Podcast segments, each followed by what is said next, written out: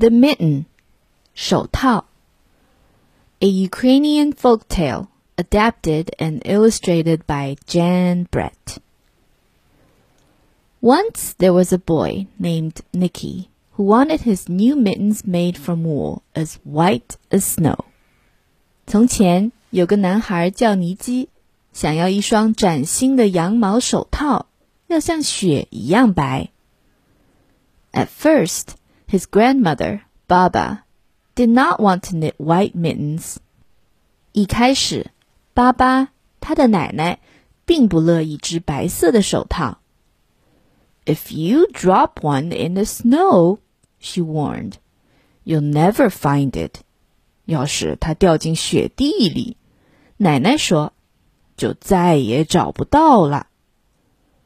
But Nicky wanted snow white mittens, and finally Baba made them.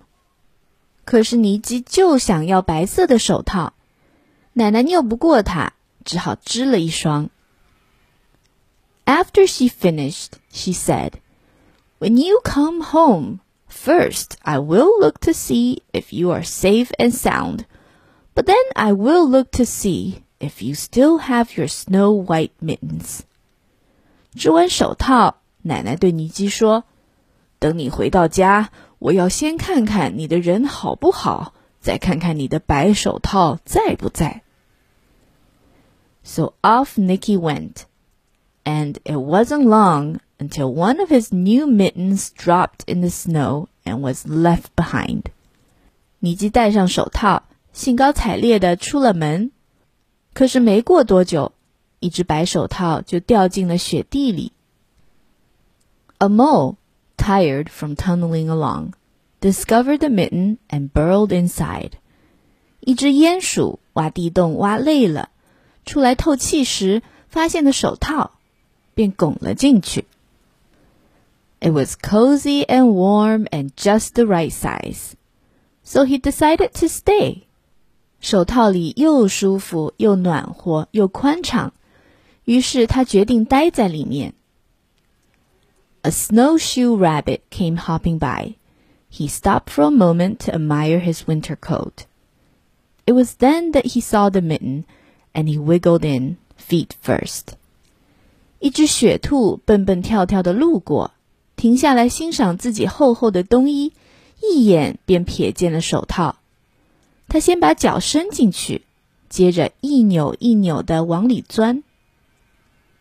The mole didn't think there was room for both of them, but when he saw the rabbit's big kickers, he moved over. 鼹鼠觉得这里挤不下他们俩，可一看到兔子那双大脚板，就只好往边上挪了挪。Next, a hedgehog came snuffling along. 接着，一只刺猬呼哧呼哧地爬过来。 Having spent the day looking under wet leaves for things to eat, he decided to move into the mitten and warm himself. 一整天，他都在湿漉漉的树叶底下找吃的，巴不得有个地方暖和一下。The mole and the rabbit were bumped and jostled but not being ones to argue with someone covered with prickles. They made room. 鼹鼠和兔子被推来推去，可谁也不敢跟这个浑身是刺的家伙讲道理，只好让出一个位置。As soon as the hedgehog disappeared into the mitten, a big owl, attracted by the commotion, swooped down. 刺猬刚钻进手套里，一只猫头鹰就闻声而来。When he decided to move in also, the mole, the rabbit, and the hedgehog grumbled. But when they saw the owl's glinty talon, they quickly let him in. 他也打算钻进手套里。一开始，鼹鼠、兔子和刺猬都不答应。可当猫头鹰亮出锋利的爪子时，他们立马就乖乖地腾出了位置。up through the snow appeared a badger. He eyed the mitten and began to climb in. 一只獾从雪地里探出头来，打量了一眼手套，便往里边钻。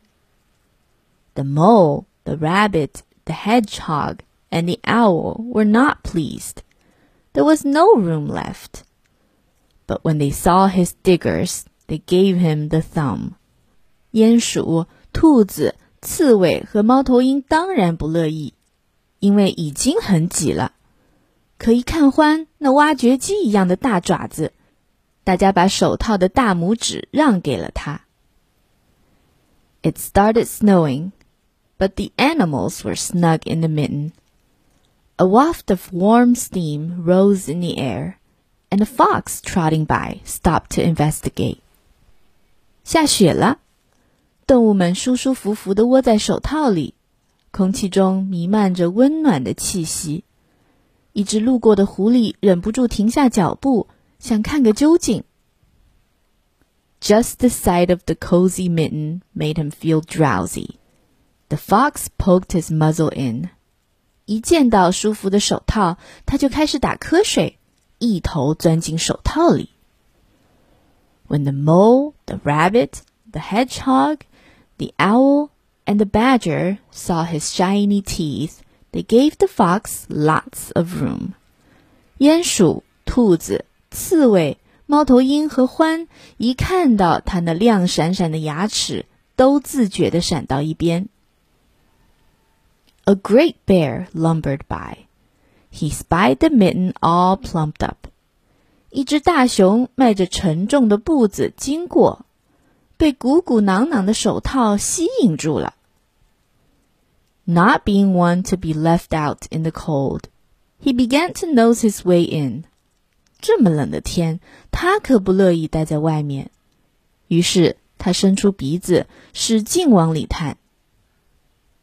the animals were packed in as tightly as could be. But what animal would argue with a bear? 大伙儿都挤得不行啦，可是谁敢跟一头熊争辩呢 ？The mitten swelled and stretched.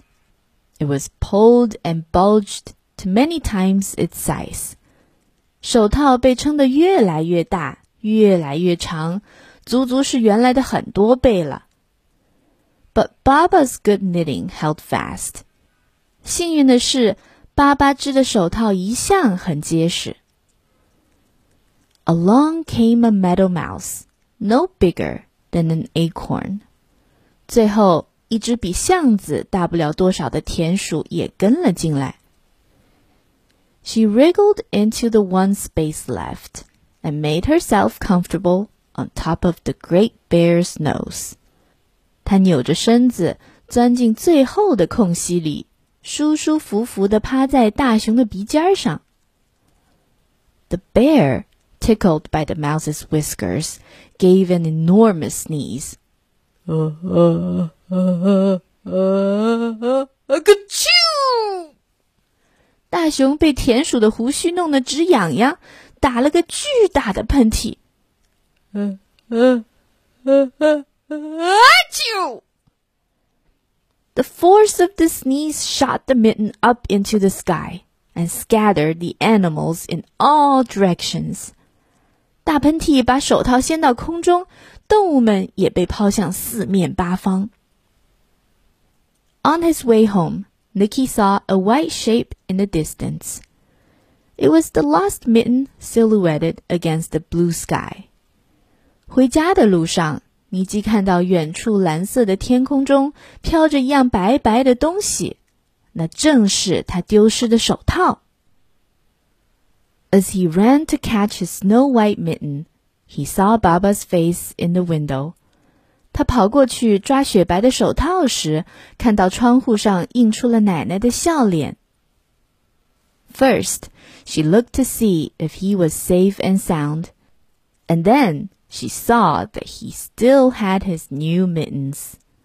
她要先看看他好不好，再看看他的新手套在不在。当然在啦。The end. Thank you for listening. 谢谢大家的收听。Please stay warm in this cold, cold days. OK，在这么冷的天，大家可都要注意保暖喽。I'll see you next time. Bye.